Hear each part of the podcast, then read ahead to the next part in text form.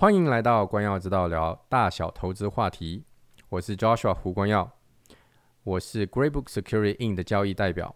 我和专家在此 Podcast 或讲座里表达的意见和陈述，纯属我们的，并不一定反映 Greybook Security In 的意见。同时，请大家免费开通关耀之道线上课堂，来索取呃完整的讲座与其他更多的讲座。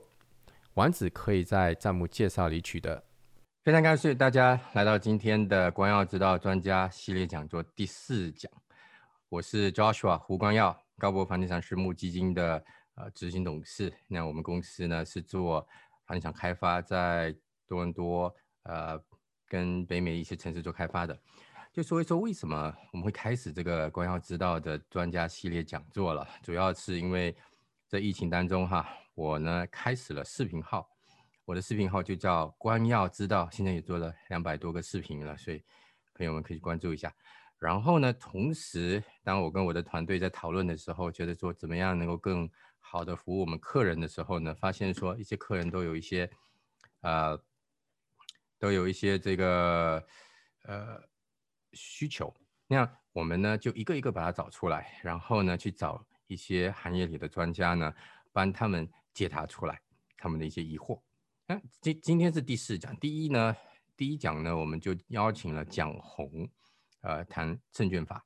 第二讲我们请了是范杰谈这个呃放大呃优化资金运转的。第三我们请这个丁宇峰呢 M P 合伙人呢说到家庭信托跟税务。啊，如果观众朋友呢想要之前的视频，可以加。这个光耀助手，这呃这个微信号哈，微信光耀助手基本上就是它 ID 就是拼音的，呃，你可以要求这个以前的视频，同时今天的视频呢，或今天的 PPT，如果你想要的话，也是加这个光耀助手呢，然后你就注明说今天的 PPT，呃，今天是二零二一年一月二十八日哈，然后视频，所以呃。呃，有什么事就就找这个光耀助手就行了。好，今天那个呃，我们邀请的是 Cathy，Cathy 如是恒瑞集团的嗯这个呃 VP，他呢会为我们谈一谈呃移民的事情。呃，如果今天那个观众朋友呢在任何时候有问题哈，你可以在 Q&A 那个栏目里面啊去打打这些问题，然后等到。呃，讲座过后 Q&A 的时候，我们会去这些 Q&A 的这个一题一题一题的来解答这些问题。那现在说到为什么我们会呃会有这个呢？呃，嗯，那个为什么我们会谈到移民这个话题？那是因为我跟我团队的时候，呃，在在谈的时候，我们谈到这个话题。所以我们其实很多都是移民，然后有的时候父母想来移民，然后我们的客人也蛮多都是移民的，所以移民其实是在我们生活中，呃，环绕着我们的一个话题。然后既然讲移民，要邀请哪位专家来为我们解惑呢？那当然刚刚好，那个 Cathy 跟呃雨峰蛮熟的，所以当雨峰丁雨峰那个跟我说的时候，我说哎，那我们要去邀请的就是恒瑞集团的 Cathy 来为我们说移民呢，因为。很容易，这个在这里的口碑非常好，因为我很多朋友都说到移民就说到恒瑞，然后呢，他我相信那个待会 Katy 会介绍他们公司其实接了做了非常多的单，而且非常大的一家公司，而且 Katy 呢这个声那个口碑也非常的好。那样现在呢，我让 Katy 来呃直接向你们介绍一下他自己同时移民的事情。谢谢 Katy。谢谢 Josh。Hi everyone，呃，非常高兴今天有机会跟 Josh 的朋友们呢、客户们呢一起来聊一聊移民的事儿。呃，我是加拿大一个老移民，我是在一九九一年的时候来到加拿大的，所以我来加拿大已经到今年就满满的三十年了。那么我曾经有一度的时候觉得我是不会，呃，在我自己的移民办完了以后，我觉得我肯定不会。在考虑移民的事情了。我记得当时我把我自己的移民办完了，然后自己的公民申请办完了，然后呢又把我父母也办来了。好了，那个时候呢，我递了最后一件事是递了公民的申请，因为特别辛苦，我的整个的移民过程都特别辛苦，所以我当时说我做完了这一次我自己的公民入籍以后，我再也不想跟加拿大移民局打交道了。当时我就差发誓了，我说了这么一句话，结果没想到呢，哎，最后落了一个打自己了，因为一辈子要跟移民局打交道，这个。挺挺挺滑稽的哈，我们都觉得我们来加拿大了，就再也不用操心移民了。其实你看，京剧根据我的例子，你就知道了，根本不是。我还要帮我的父母办，我后来还要帮我的亲戚办，我还有好多好多的同学啦、朋友啦，他们都希望找一个非常靠谱的移民专家来办。所以，如果您今天坐在这儿听我用中文跟您分享这个移民的这些心得的话，那您应该跟我一样是第一代的移民。如果您是第一代移民的话，你真的解不开，你早晚一定还是要关心移民的事情的。那么今天呢，我想跟大家聊一聊，就是疫情已经到现在一年了，对吧？整整一年了。今天是二十八号，我记得我们是二零二零年的一月二十三号武汉封城的嘛，所以现在真的是整整的一年了。我们这个被疫情耽误的这一年，这个耽误到底是一个什么样的呢？因为有很多种不同的耽误哈。我想跟大家分享一下，一个是今这个被耽误的这三批人大概是一个什么样的状况，他们应该怎么样应呃应对。再一个呢，就是跟大家分享一下加拿大这个长期的这个移民政策，因为长期的移民政策才是真正决定你下一步打算用什么样的这个 strategy，用什么样的策略去进行的一个。然后再跟大家提一下，二零二一年今年。那么我们有哪些的移民项目值得大家去考虑？如果你有朋友啊、亲戚啊，呃，在考虑的话呢，希望能够给你们一个启发。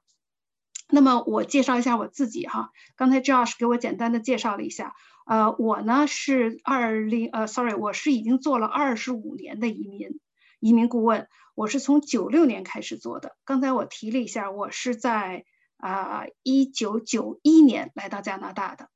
然后呢，我是最早的一批。但最早的时候开始做移民的时候呢，移民法那个时候还没有规定必须要拿执照，是后来开始从二零二呃二零零二年他才立法，所以我是最早一批去拿这个移民顾问的牌照的。还有，同时我是加拿大专业移民顾问协会的会员。好，这是我自己对自己的一个简单的介绍哈，希望大家知道我我不是一个这个这个我我讲的这个内容是有很多很多的。背景和历史的，那么我背后的这个亨瑞集团呢，也是蛮有名的哈。这个亨瑞集团存在也快三十年了，它是从一九九二年开始的。那么我们大概有四个阶段，就是第一个阶段的时候，我给它命名叫亨瑞一点零、二点零、三点零、四点零，像现在软件升级一样嘛。那么我们亨瑞在一开始的将近十年里的时候呢，只有一支产品，只有一个业务，就是加拿大的技术移民。好多好多，到现在我经常出去做活动的时候，碰到我提到我说我是亨瑞公司的，都会有人跟我说：“哎呀，我也是亨瑞公司的，我是哪一年哪一年来的。”很多很多都是那个时候我们搬来的。然后从二零零一年开始呢，我们就开始扩大我们的业务范围，囊括了加拿大所有的移民项目，除了难民，我们难民真的不会做，但是在移民法框架内的所有的移民项目我们都做的。从留学、移民、探亲，什么这个技术移民、商业移民啊，省提名移民，啊，各种比较复杂的、简单的，所有都有，我们都是做的。那么到我们亨瑞三点零的时候，就进入到其他的国家了，除了加拿大以外，美国、澳洲、欧洲什么全都有做。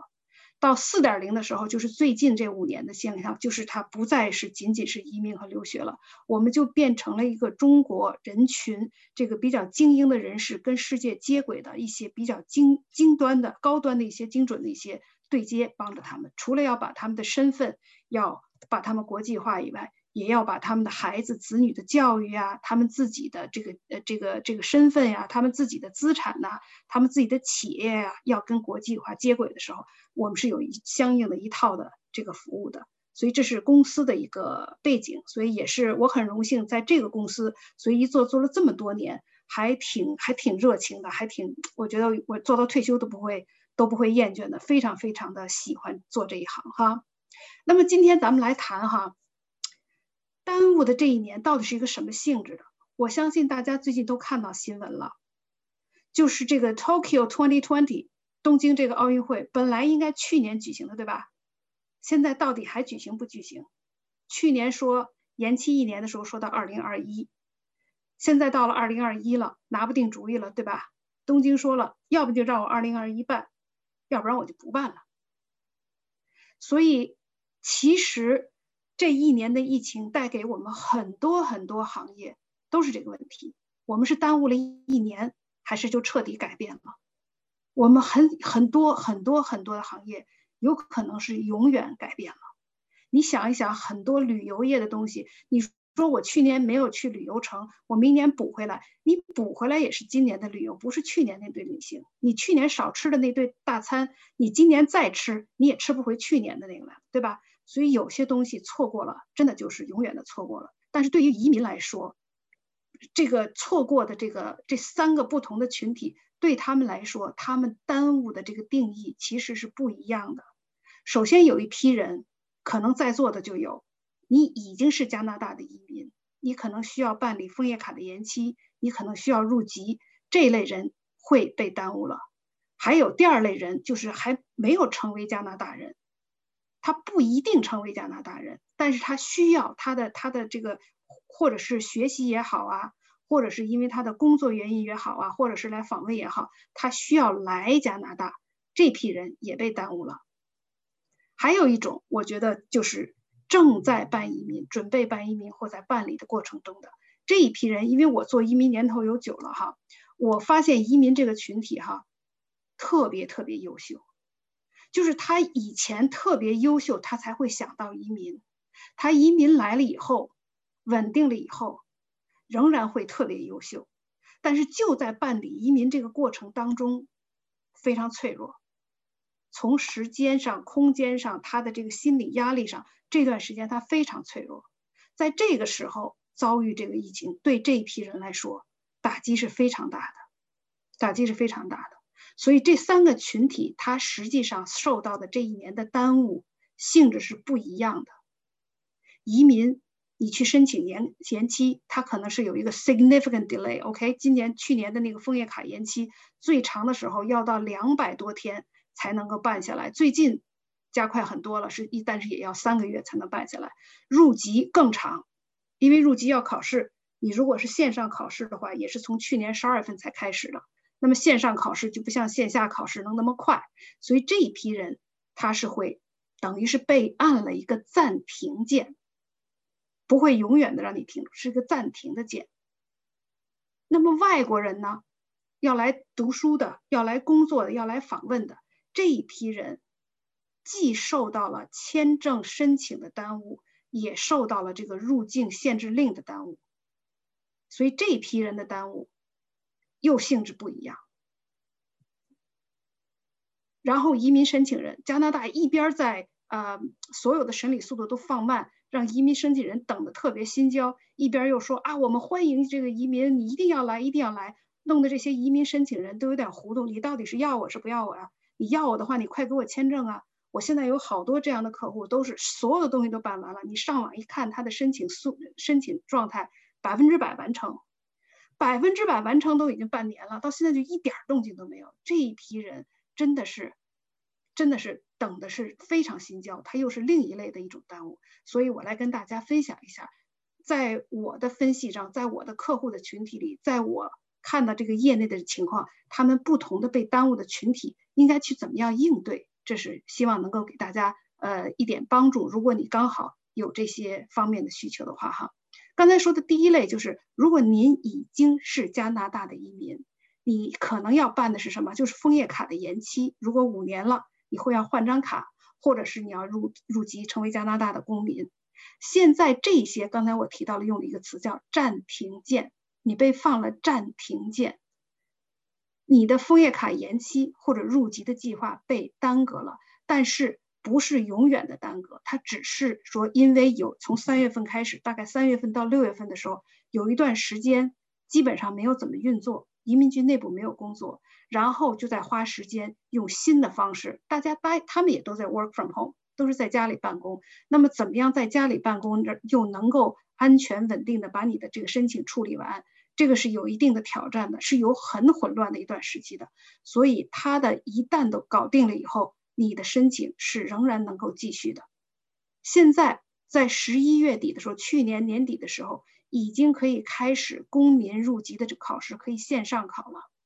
线上考 （online testing） 就是在啊，他给你一道题，给你一套题，然后你当时在线上考，但是它有很多的约束。你要有镜头，他能看到你周围情况，他能听到你的声音，他能知道你没有去查阅资料，然后周围也没有人提醒你，然后呢限时间，所以他不可能大规模的去搞，挺挺难的。希望这个科技能够帮助他们把这个这个难关给攻破了，能够让更多的人尽快的恢复这个线上的考试，所以入籍的这批人慢慢的就都可以解决了。还除了入籍以外，还有枫叶卡延期的，对吧？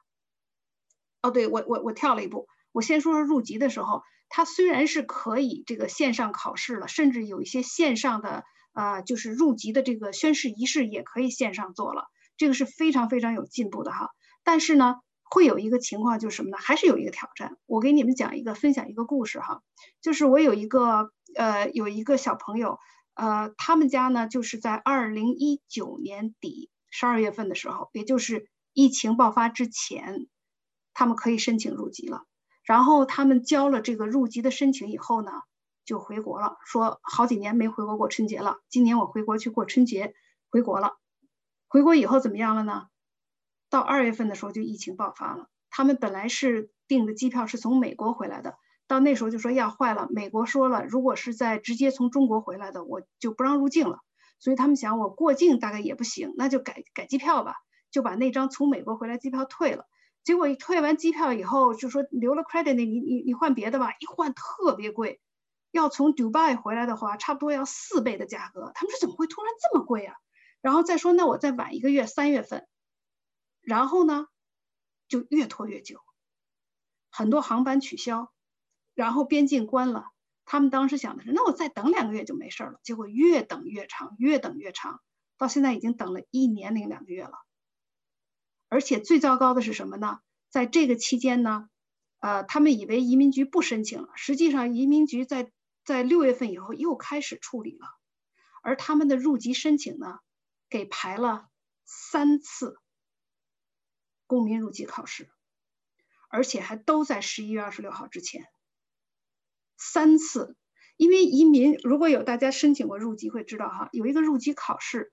这个入籍考试呢，你如果第一次说对不起，这时间我刚好有事情，我不能去，那他是可以再给你安排一次的。但是一共就安排三次，这是他的标准，安排三次。如果你三次都不能来参加考试的话，就算你撤了，就算你不办了。但是他如果不办了，有一个问题，如果他不办了以后，他不是心疼那个钱，他再申请一次的时候，他居住时间就不够了。四年里头要住满三年，他本来是住满了的，但是如果他重新申请的话，他离现在最近的这一年零两个月都在境外，他现在再重新办的时候他就不够了，所以他怎么办？他不知道，不知道怎么办。我说拒签信来了吗？他说没来。我说好，如果拒签信没来，你赶紧跟移民局去联系，你就告诉他说，请你给我安排线上考试，我先线上考了再说。线上考试，线上 take ceremony，你就不要让他把这个案子关了，因为如果一旦关了的话，你再重新申请，你就肯定不够时间了。这样的情况，我相信会有人面临的，因为过去这一年有好多人因为疫情的原因离开了加拿大，没回来。这一点不光是在申请入籍的时候，你如果申请枫叶卡延期的时候，也有这个问题，也有这个问题啊。它虽然是可以，现在办理已经速度很快了啊！你现在如果去办的话，它官方显示的办理速度呢是九十一天，就是三个月。曾经一度这个是二百八十多天，曾经一度是二百八十多天。呃，这里边呢也有一个呃有一个故事，我跟大家分享一下哈。有一个呃我的好朋友，她呢小年轻的一个小姑娘，她是五年住满两年，然后申请枫叶卡延期，一点问题都没有。他什么时候交进去的呢？二月份，二零二零年的二月份。他交进去的时候一看，哟，加拿大这边这个疫情翻起来了，国内好像已经控制住了。他他不在武汉那一片儿，他在的地方那时候一点都没有报疫情呢，所以他说，那我干脆回国去看看家人吧。哦，二月份他把那个延延卡的那个申请放进去了，然后当时他的枫叶卡还有效期内呢，所以进出境很顺利，就回国回中国了。回中国以后呢，碰到什么情况呢？他的那个枫叶卡到大概是六月份、七月份呢。批下来了，但是呢，没有让他没有给他寄回来，而是给他寄了一封信，说你到我的 local office 来取，这个就很糟糕什么的，因为其实当时的 local office 全都关了，就所有这个有有柜台的对外的这些所有的当地的移民局全都关了，他只能线上办公，所以你给他寄到这儿来的话，他也他也第一他也来不了，第二他也回不来，来了以后你这也不开门嘛，对吗？所以我们就拼命的给移民局写信，说你给我寄过来吧，你给我寄过来吧，要不然我作为代理，我替他去取吧。哇，那个正赶上移民局最混乱的时候，就是他们刚开始啊大规模的复工，但是所有人都在家里办公，呃，所有人都是就是 access 他们的 server 也有问题，然后电话从这个用他们的 call center 转到他们家里也有问题，正是最混乱的时候，没有人管。然后呢，我这个这个朋友呢叫月亮娃娃，这个朋友。他的枫叶卡就过期了。那个时候他说：“我即使回来取卡，也回不来了。我的枫叶卡过期了，我不能上飞机了。”这也是一个非常典型的情况。所以他现在的情况怎么办呢？他只能去办一个东西，叫 Return Permit，也叫 Travel Document。这个东西能够让他一次性的，相当于用一张签证一样把它带回来。但是这个就是挺麻烦的，就等于要再多办。一次申请要多申请一样东西，所以非常麻烦。但是呢，这个它不是 she's not alone, she's not the first, she's not the last. OK，它绝对不是唯一的一个，很多很多人都会碰到这个问题。就是这个他还好，他他住够时间了，所以他只是回来拿卡。还有很多人有可能因为这个他就住的不够，最后有可能他整个要重新办，这是一个非常挑战的一个一个状态哈。那么。我给大家的这个建议是什么呢？就是在这种情况下，你被耽误，这个建议是什么呢？首先，我认为哈，这是一个暂时的困难。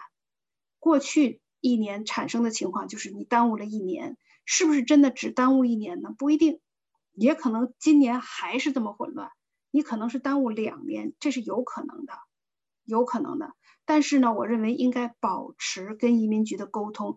如果你原来递交进去的申申请，是你能够合格的批准你的申请的话，最好不要让他拒签了，呃，不要让他关案子，不要让他拒签，因为移民局其实呢是非常有很多很多的努力，我们叫它很暖心的政策，它是尽量的呃帮助大家一起度过这个难关的，他绝对不刁难你，但是你只要出的不是特别刁难的问题哈，跟他保持沟通，想办法让你的这个申请不要被关了，关了你就要重新申请嘛。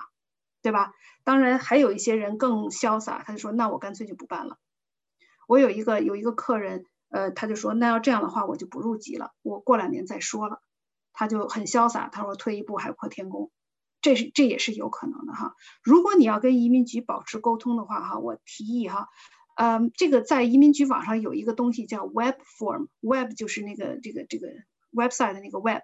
Form 就是表格嘛，很多很多情况是通过 Web Form 可以去沟通的。啊，我想提醒大家一下，就是 Web Form 要精准，一个是信息一定要有的是你的姓名和你的档案号，你的姓名、你的档案号和你要做什么这三件事情说清楚了，呃，尽量短。大家看过 Twitter 吗？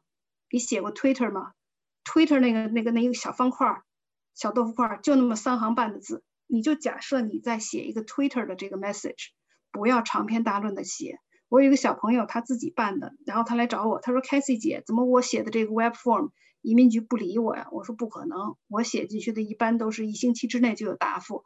我说你写什么了？他把他那拿给我，我当时一看就有点晕。我说亲爱的，这我要是移民官，我也不敢打你。你你在这给我写论文呢？他写特别特别长。从他什么时候递的申请，什么时候收到第一封信，什么时候收到第二封信，什么是什么原因第一次不能来，什么原因第二次不能来，他都写上了。我然后还问移民官我应该怎么办。我说移民官不负责做这件事儿。如果你要给移民官写 web form，第一，你的姓名是什么？第二，你的档案号是什么？然后你不用讲你的故事，因为在他的系统里，你的所有的故事他能看见，你所有的进程他能看见，你讲也没用，他必须以他的那进程为准。第三，最重要的一点，你让移民官干什么？如果你说移民官，请你给我安排 online citizenship test，你就写这一句话：Please arrange an online citizenship test for me。然后不要去解释我现在不在加拿大，不要去解释我没有时间，不要去解释我有没有电脑，这些东西都没有关系。你讲的话越多，他看着头越大，他越没办法给你解决，他越拖，你就等得越着急。所以，如果你要跟移民官保持沟通的话，学会有效沟通。这是在这个群体，简单的就说是个暂停键，大家不要放弃希望。还继续努力是能够完成你需要的目标的。第二个群体呢，呃，就是一些外国人，外国人不是加拿大的，没有加拿大长久居留身份的外国人，包括学生，包括工作人员，包括拿 work permit 的，包括拿 student permit 和包括拿 visitor 的，这些人他们的压力蛮大的。他们面临什么压力呢？首先就是一个签证办理现在特别特别慢。特别特别慢，非常难。签证即使办下来了，也还有一个入境的禁令的问题，旅行禁令。你如果不是这个必要的旅行，它叫 non-discretional，就是说不可以，就不是可有可无的。也就换句话说是必要的旅行，你才能进来。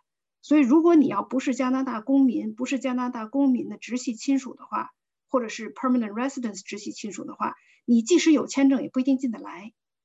不一定进得来，所以这是他们的第二个压力。然后这些人就面临一个非常沉重的一个选择：那我还要不要办呢？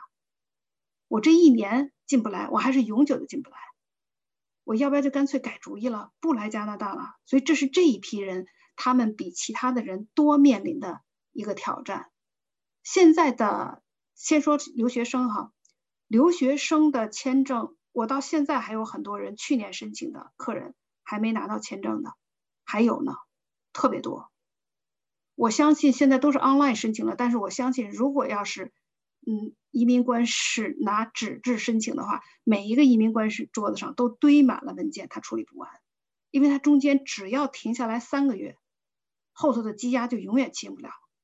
这是一个现象，这是我们在移民局里这在做这个移民界做了这么久，我们看到的，他只要一有滞后，后头就是越压越多，越压时间越久。所以这些留学生面临的第一个问题就是，现在还有很多人移民签证都还没，呃，sorry，这个留学签证还没拿着呢。现在办理速度是多少呢？这是我前天，你看到底下那块，January twenty six，我是前天上网去查看一下现在的办理速度是什么。如果是从中国大陆办这个学生签证的，现在是三十五个星期，看到我圈起来的吗？三十五个星期，三十五个星期是多久？八个多月，对吧？每一个每一个每一个月是四个星期嘛，四八三十二嘛，八个多月，这个很漫长啊。这个对于一个想来留学的人来说，呃，真的是要动摇他信心。那我还去吗？对吧？所以这些是非常非常的给他们有压力的，真的是惊动他们去想，我到底还要不要来？这时，我非常同情这些留学生。我想跟你们分享的故事，真的不是别人的，是我自己的。当我说我非常同情的时候，哈，这个真的是非常非常同情，是真心真意的跟他同情。为什么？因为我就是被耽误了一年。我刚才跟大家提到，我是九一年来加拿大的，对吗？我是九零年的五月开始办我的留学签证的，应该办三个月，我办了一年零三个月。应该办三个月，我办了一年零三个月。没什么原因，就是他，就是他拖延着。我记得我当时交了申请以后呢，我当时刚大学毕业，我想如果要是签证马上就拿着了，三个月拿着了，我就去加拿大了，我就不找工作了。但是他拖呀拖呀拖呀，就是应该是交上去以后一个月有体检的，什么都没有，怎么什么消息都没有？那个时候我还比较幸运，我住在北京，我可以到使馆去。去排队，一去就是一整天，要拿号排队进去再排队，等半天，到那个窗口问一句，他回去查说他在处理呢，等着去吧，就出来了，这一天就没了，折腾了好多次都不行。后来我就找工作了，没办法，我不能闲着呀，我就找工作了。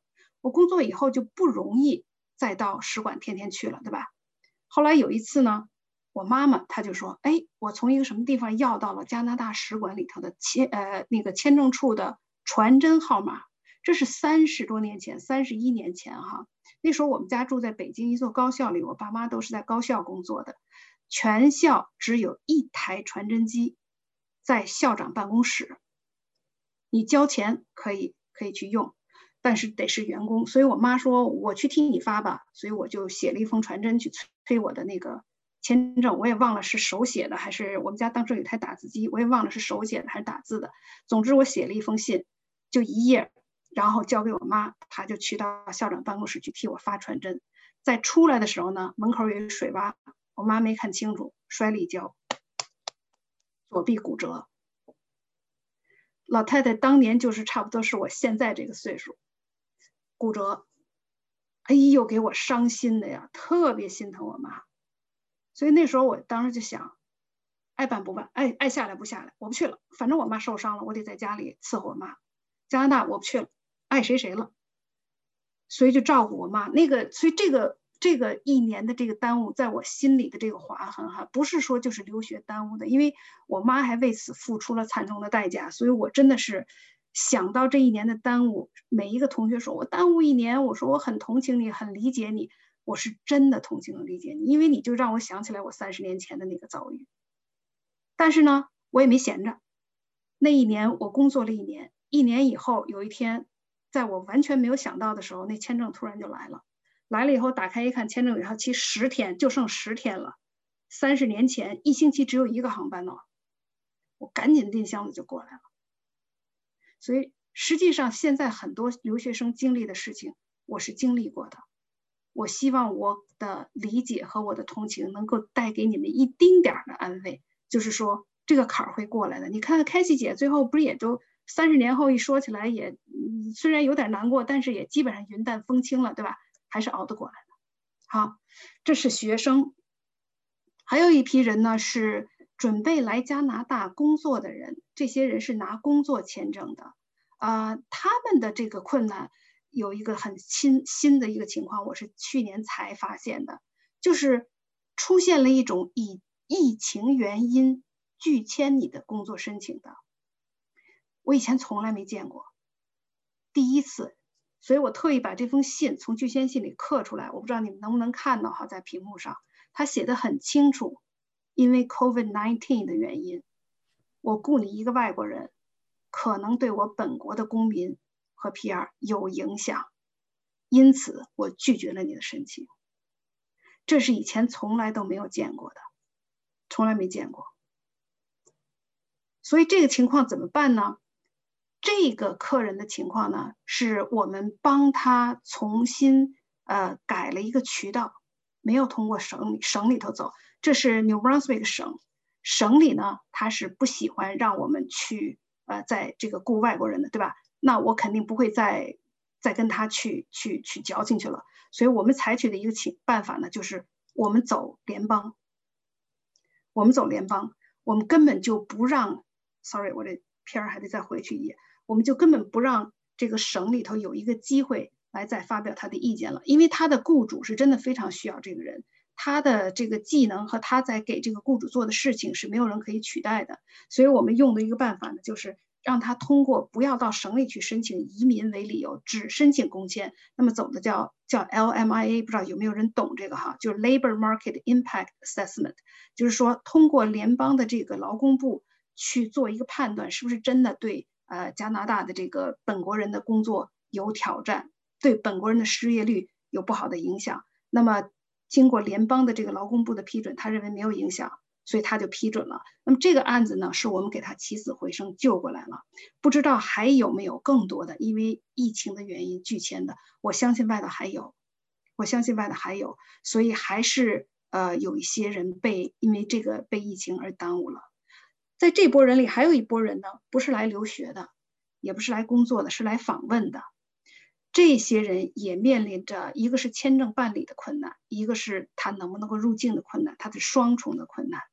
呃，签证办理的速度呢，呃，最长的时候我没有截成屏，我截屏的那个最长的就是二百八十天。但是我有一个客人去年十月份来找我，他当时哭哭啼啼的，他说：“他说凯西姐，你一定要帮我。”他说他要生孩子了，他想把他妈妈办来，但是他上网一看呢，他说三百零一天。这快一年了，我还有三个月就生了，我等不了一年，我必须得把我妈尽快的搬过来。所以当时他就都快哭了，真是带着哭腔来的。那个时候是十月份嘛，啊，然后我们根据他的情况给他分析了一下。本来我说你肯定不行了，结果后来一分析，觉得哎，他是可以的，因为他是因为身体原因。在我看，她是一个小姑娘哈，小年轻，但是在这个医生的眼里，她是高龄产妇了。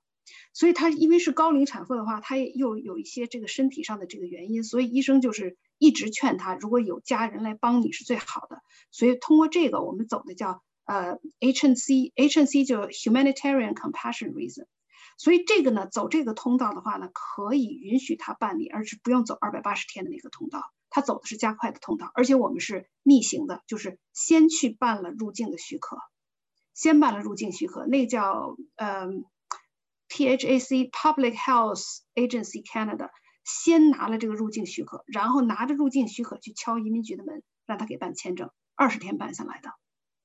这个客人是十月二十八号递进去的，然后十一月十八号拿到了签证，特别高兴。我这我看到这小姑娘前两天已经生了，这这两天正在那个朋友圈里晒他小宝宝的那个出生的照片，他妈妈给他煲汤的照片。呀，我真的替他高兴，真的是就赶上这一波了，所以。就算是有很大很大的困难，解决办法还是有的，不是每一个人都可以用同样的方法解决哈。但是有的办法还是可以解决的，确实困难，确实复杂。他的他的申请啊，虽然我们做的很快，但是那个页那个文件的那个量比平时大一倍都多，所以还是还是有一定的困难的。所以但是还是解决了啊。这这是跟分享一下他的这个呃这个故事，我觉得还是挺挺。挺励志的，就是还是能做到的。那么总结一下，就是说来加拿大留学的这些人和来工作的、来访问的，他们面临的困难和他们能做什么去能够 improve the situation 的，就是说利用任何有利的政策。因为现在这个去年这个移民局啊，从三月份开始。关边境，然后什么这个 exam 的 exam list，然后又修改 exam list，然后谁能进谁不能进，什么新政策特别多，多到我自己有时候都记不住。每次一个人什么情况，连我都要从头去查一下。所以呢，你一定要找看清楚，看哪些政策是适合你的。你如果要是说有任何一点可以利用到的，对你有利的政策，一定要去利用。我随便举了几个例子哈，就是说你如果是从境外来到加拿大的。本来是准备待三个月就走，后来因为疫情的原因就待下来了，走不了了。这个时候如果要延签证的话，移民局的这种只是一路畅通的给你延的，一路畅通给你延的，所以你可以利用你想在这儿待下去的话，啊，然后有一些呃境内，比如呃学签延期呀、工签延期呀，以前都要按指纹的嘛，以前要去做指纹的那种啊，然后有很长一段时间 Service Canada 是不开门的嘛，所以就允也允许豁免指纹残疾。还有一个就是在今年年呃去年年底传出来，然后说今年一月二十七号可以开始的，这个昨天正式开始了，就是啊留学生毕业以后不是有一个毕业工签吗？最长是三年吗？这三年的工签，有的人就说我本来想凑两年的工作经验去办移民的，但是因为疫情，我被 lay off 了，我少了一年工作经验，现在工签又到期了，怎么办？有办法，移民局说了，我再给你延十八个月。这个政策是从昨天开始可以执行了，所以我就随便举这样几个例子哈，就是它的暖心政策是不停的在出来的。我们也要对移民局有信心，什么呢？就是说他愿意帮我们解决问题，他的政策要一点点出来，一旦出来对你有利，你就赶紧利用。这是对这一批人我的建议。第三个群体，第三个被耽误的群体呢，就是正在办理移民的申请人。这批人我刚才提到了，就这批人移民都是精英，他们如果不是原来是精英的话，他想不到移民。那么他一旦在加拿大落地了以后，他生活越来越好，越来越精英。但是就是在他办移民的这段，从他开始考虑办移民到他稳稳当当落地这段时间是很脆弱的，很脆弱的，是没有那个平常那么足够的这个信心的。这个政策的波动是对他有很大影响的，所以这一批人今年被耽误的特别痛苦，特别痛苦。很多人的移民案子进去了，或者是等档案号苦苦等了大半年没有。还有的人就像我刚才举例子的时候，就是你看他的这个申请百分之百完成了，就是不给你移民签证，就干等。还有更惨的，就是移民纸都拿到了，但是边境关了，我也出不去，我也回不来，我这个落地就没有办法完成。还有一些人说，我材料都准备好了，但是这魁省投资移民怎么就一直没有开？还有的人说，我要担保父母，本来担保父母是每年一月份，顶多顶多二月份就会开的，在二零二零年的时候，活活等到十月份才开。所以，所有这些跟移民有关的，准备办或者正在办或者接近尾声的办，全都被呃疫情的原因拖延了，拖延了。所以，这些人的申请在不同程度都受了影响。但是这个时候呢，你就要想。你的长远的计划是什么？你的长远的计划是什么？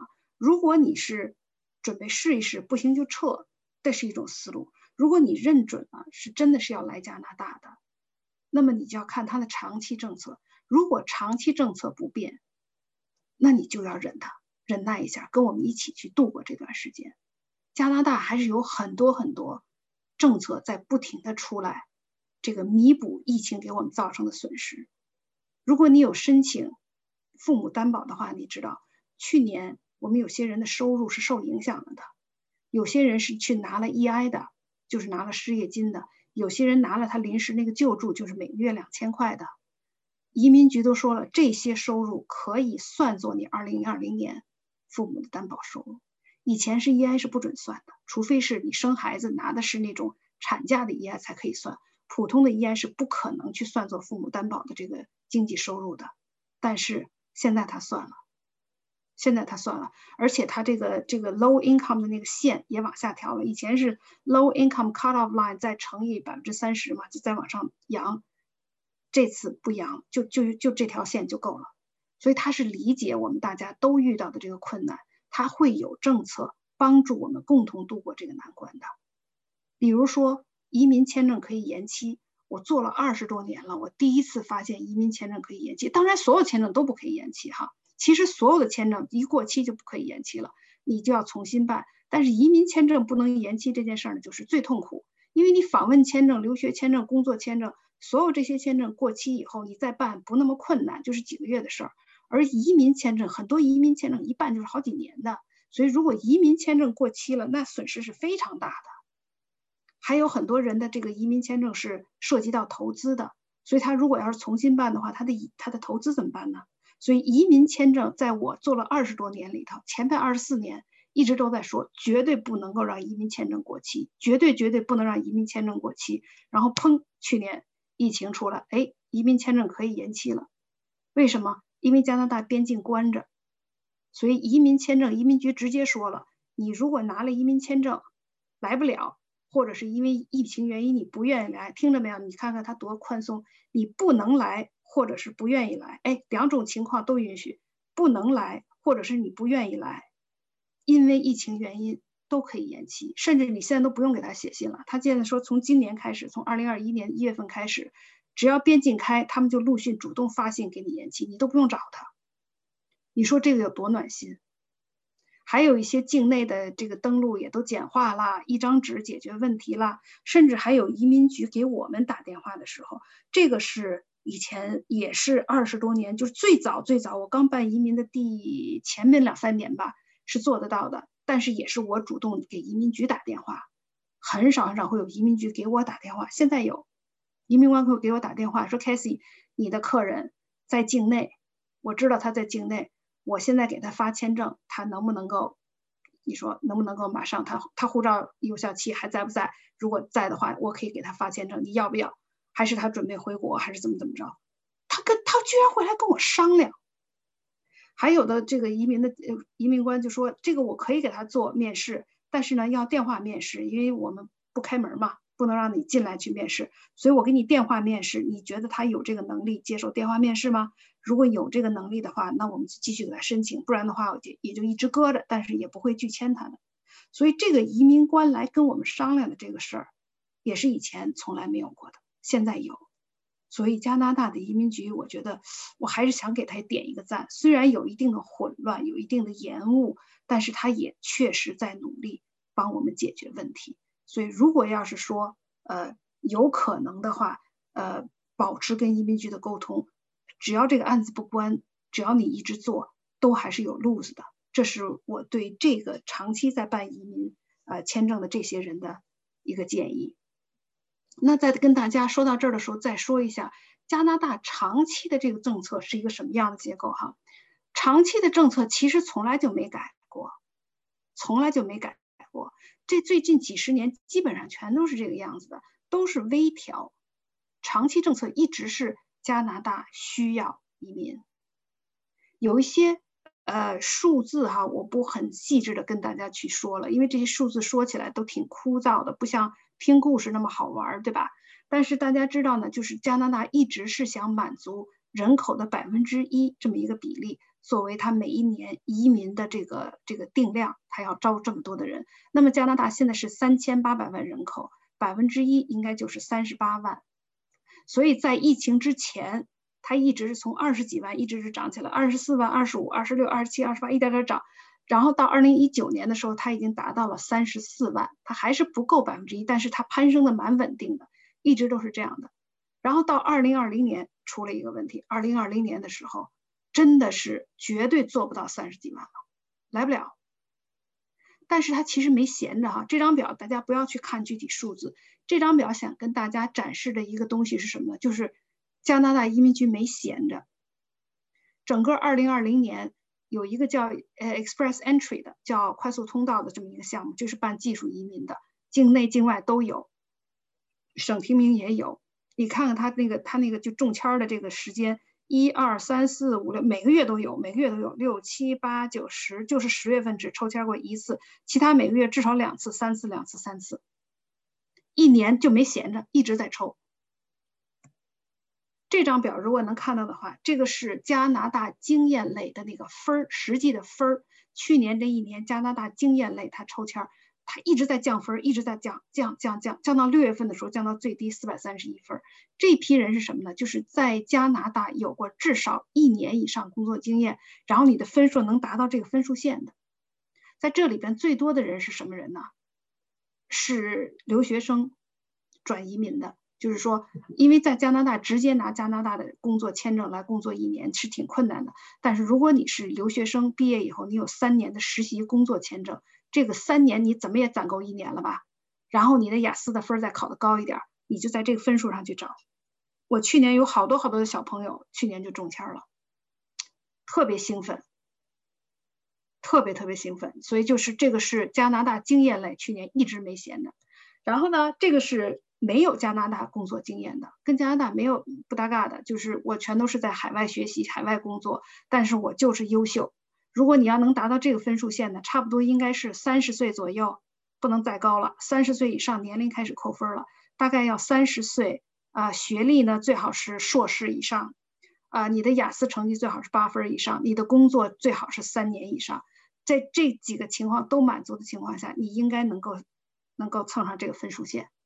这是技术移民的这一类啊，去年也一直没闲着，一直在招，一直在招，一直在招，每一次都是三千、五千，到年底的时候都是每次招五千人，这个情况，所以没闲着。但是即使如此，他也凑不够去年能够达到三十五万、三十八万的这个人数，凑不到。去年是因为疫情的原因大打折扣。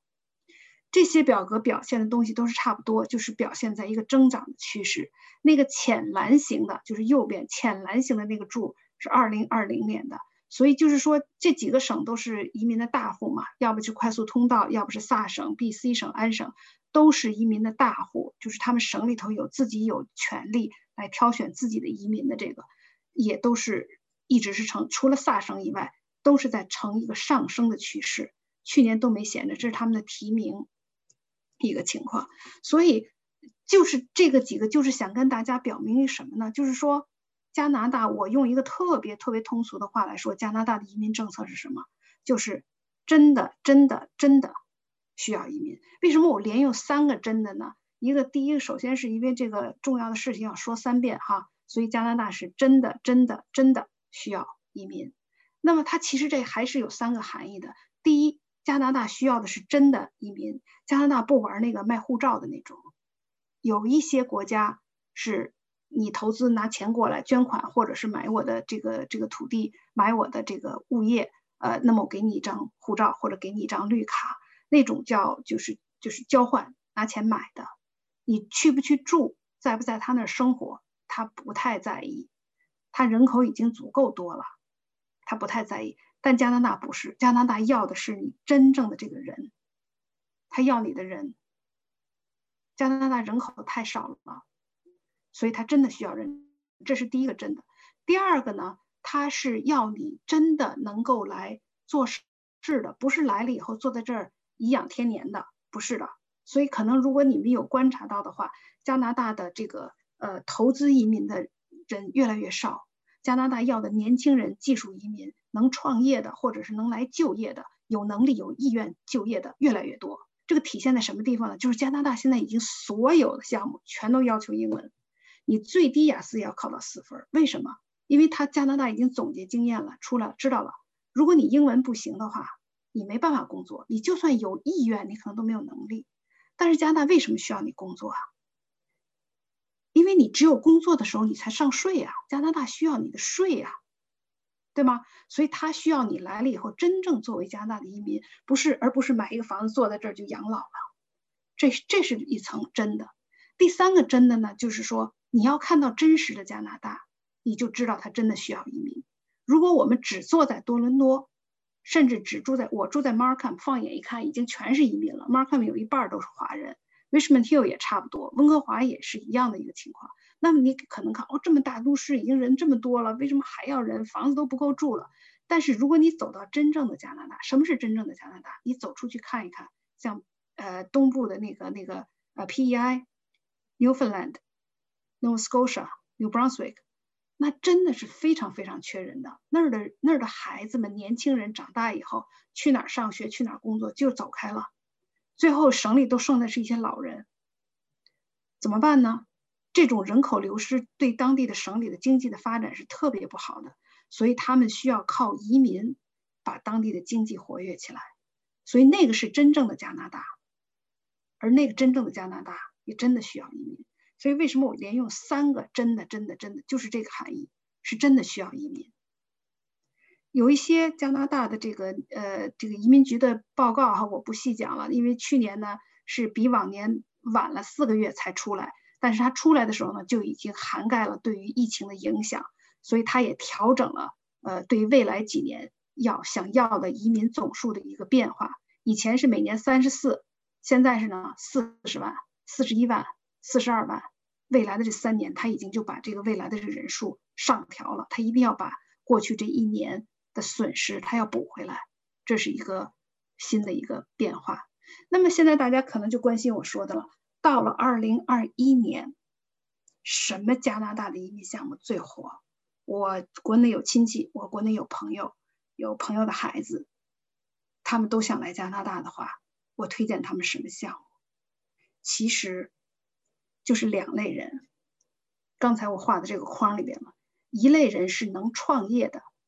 能够带来这个创造价值、能够创造就业机会的一类呢，就是年轻人，已经受过高等教育的，立刻就能进入这个状态去能能够去工作的，就这两类人，就是这两加拿大最需要的就是这两类人。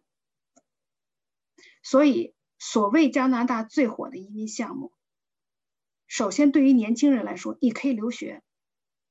你即使是已经到了三十岁了，你也可以留学，你可以来读研究生啊、研文班呐、博士生啊，这些都是非常受欢迎。加拿大是全球第三大的这个留学国家嘛，加拿大人口这么少，能够在全球排到第三大，那真的是非常了不起的，非常非常欢迎留学生的。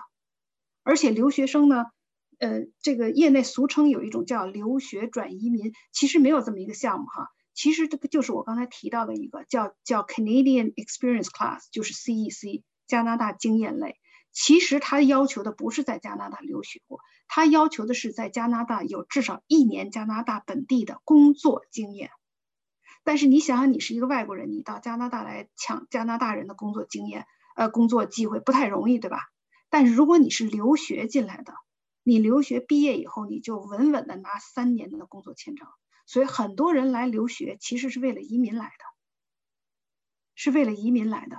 所以你就不亏，你来了以后先留学，留学以后你即使上的是交的是高学费，那么这个学费是可以抵税的，在未来多少年你一直可以带着，可以抵税的，所以一点都不亏。你如果是更小，十四五岁，那就让你爸爸妈妈安排你来读中学；如果已经是十八岁，直接来读大学。大学毕业以后，你还可以来读这个研究生、研文班。总之，你如果踏上留学的这条路，移民基本上就有把握的，不费劲的，因为他会能够给你铺一条去拿加拿大工作经验的这条路，然后就能够办移民。如果你还记得刚才我分享的两个图。不知道你还记得不记得？我不翻回去了，就是打分的那个。如果是经验类的，它最低分曾经是四百三十分，最高分是四百六十分。去年一年，但是如果你是外国人，最低分是四百七十一。所以你就知道了，是不是在加拿大留过学，有没有在加拿大这一年的工作经验？在打分上，首先你如果那个在加拿大有工作的话，你的分就比别人拿的多。然后呢，你去去走这条通道呢，这条通道需要的分又低。所以是很就容易多了，这是一个留学，呃，通过留学变相去移民的这么一个一个路子哈，呃，当然这个也是非常大家其实已经都知道这个，所以加拿大的留学生现在人数涨得不得了，呃，在所有的加拿大留学生里头，呃，占人数最多的是印度人，印度人超过百分之二十五，然后第二位就是中国中国来的留学生。而且中国留学生从中国来的留学生，在过去的这个十年里头暴涨，暴涨一直是涨的。好，再来说另外一类人，就是企业家。呃，加拿大需要这些人来做什么呢？需要你来把你的这个呃，首先要带你的资产来嘛，你是要来创业的嘛，肯定不可能空手创作，要有一定的带你一定的资产，带你过去的这个企业家的经验，呃，带到本土来。在这儿创业能够创造就业机会，这也是一个加拿大非常非常欢迎的一个方向。那么具体到项目里头有很多，有很多加拿大移民项目特别特别多，多到什么程度？你看看这页没有？你一看脑袋都嗡了没有？你有没有感觉嗡的一下脑子就大了？对，那就对了。我特意把字体也调的不一样，有大有小，有轻有重，字体也不一样，你一看就懵了，对吧？那就对了，这就是我的感觉。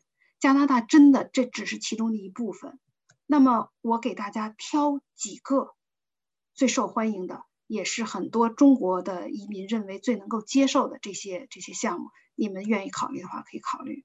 比如这个企业家，刚才我提到企业家哈，企业家呢是有好几个省都直接是收企业家的，就是先创业后给你移民签证。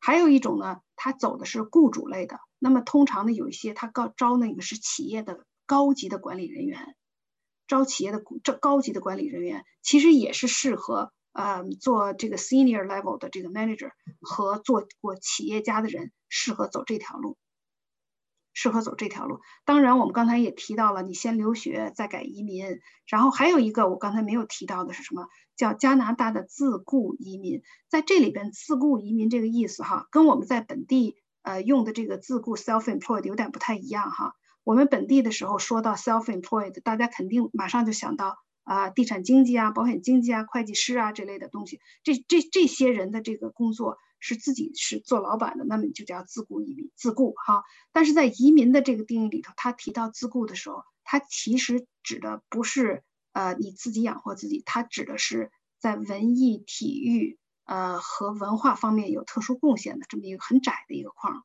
一会儿我会再给大家看一下。嗯，安省企业家适合什么人？我给你大家展现了一下，就是净资产要超过四十万以上，投资额是二十万以上的，要一点英文水平，要一点英文水平，他至少要英文要在雅思四级以上。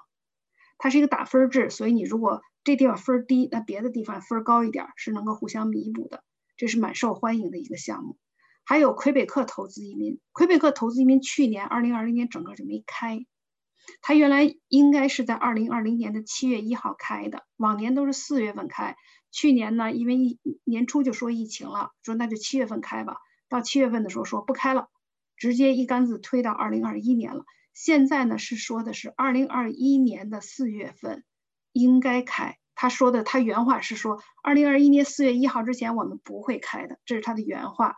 那么他的引申的意思就是要开的话是四月份以开以后开，这是一个非常受欢迎的，但是一年也就一千多个名额，因为这个它的好处是投资进去以后我不用管，政府担保，我到时候就是有管理经验就行了，我投资投给政府，政府去给我背书，啊，我不需要去管这个投资款，我也不需要去做生意，蛮轻松的，这是一种，所以非常非常受欢迎，啊，这个呢现在我们还没有听到准信儿，呃，大家还是都是。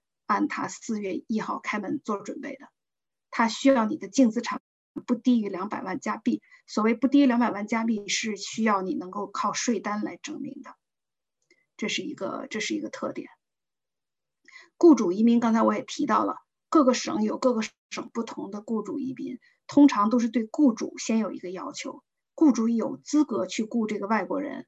才可以，他有的是对他的年收入有要求啊，对他本地雇多少人有要求啊，对他这个岗位和收入都有什么要求？他通常是对雇主要求多，然后对雇员呢，就是你符合他的要求，他就能做到。这个是呃蛮多人喜欢的一个项目。如果感兴趣的话，你们可以再细研究。这就是我刚才提到那个自雇，自雇在移民的那个框架之内呢，就明确的指的是文化艺术、体育这三个领域。你如果参加过奥林匹克运动会，你得过奖牌；你参加过什么锦标赛得过奖牌；你拍过电影得过国际上的什么奖；你是什么音乐什么大师？我办过一个呃客人是拉二胡的，早年的时候，这个加拿大人对二胡都不太明白的时候，好得有二十年前了吧？一个拉二胡的一个，他本来是来找我办企业家的，他开的是一个面馆，他那个那个全是北方人卖的都是面。后来我说卖面条的这个这个很多人在办的没有特点，你还有什么特点吗？他说他的特点还有一个爱好是拉二胡，然后呢他业余参加过很多演出，得过很多奖，然后最后我是把他按这个自雇移民给他办过来的，拉二胡的，写舞蹈家呀什么的的拍电影的呀都是都是通过这个途径走过来的，啊，所以他这这个特点就是他窄，他就这三就这个三个框里边。但是你如果真的能够进入这三个框以后的话，它其实要求是蛮低的，呃，对于语言有一点点的要求，不是特别严格，甚至年龄、学历也都没有特别严谨的要求。所以，如果你真的是这个行业的呃佼佼者，嗯，欢迎你考虑，好吧？那么我大概就是说的这些。那么我的结束语是什么呢？就是记住，开西姐说了，加拿大真的、真的、真的。需要移民，然后记住了，这个是开启给你们讲移民的真正的原因。什么意思？就是开启姐不敢退休，这是我的网网上的名字哈，我的微信的名字叫开喜，是我的英文名 Cathy 的翻回中文的音叫开喜。什么叫开启姐不敢退休啊？这个这张图是我从加拿大移民部大概是三年前吧，他颁布的一个移民计划里的时候，他有过这么一张图。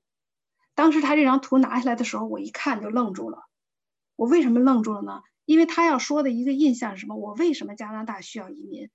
一九七一年的时候是每七个在工作的人供养一个退休的人，但是到了二零三五年的时候是每两个在工作的人每两个在工作的人供养一个退休的人。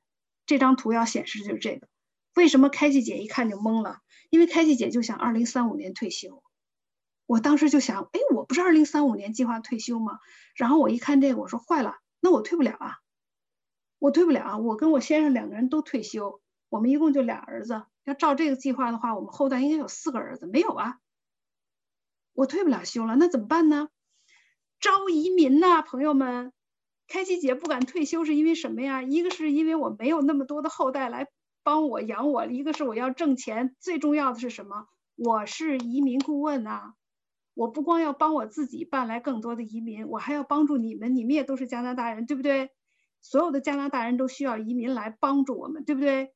所以，如果你认识有对加拿大感兴趣的，想到加拿大来做贡献的，就是我们的后浪。你介绍给凯西姐姐，你也受益，我也受益，加拿大也受益。所以记住了，凯西姐不敢退休，会一直做下去，因为什么呢？我们需要移民，好吗？如果大家感兴趣联系我们的话，这是我们的微信的公众号。呃，可以扫一扫，我们有很多刚才我讲过的故事，都是我们成功案例，在公众号里边会有，有一些新出来的政策对你什么有利的，我们也通过公众号会传递给大家，所以希望大家来订阅一下，这样的话你随时掌握跟我同一时间掌握最新的政策和知识，好吗？就这样了，我现在休息一下，话筒还给 Joshua，然后有问题的话我再来解答，好吗？请免费开通关耀之道线上课堂来听以下 Q&A 的部分，谢谢。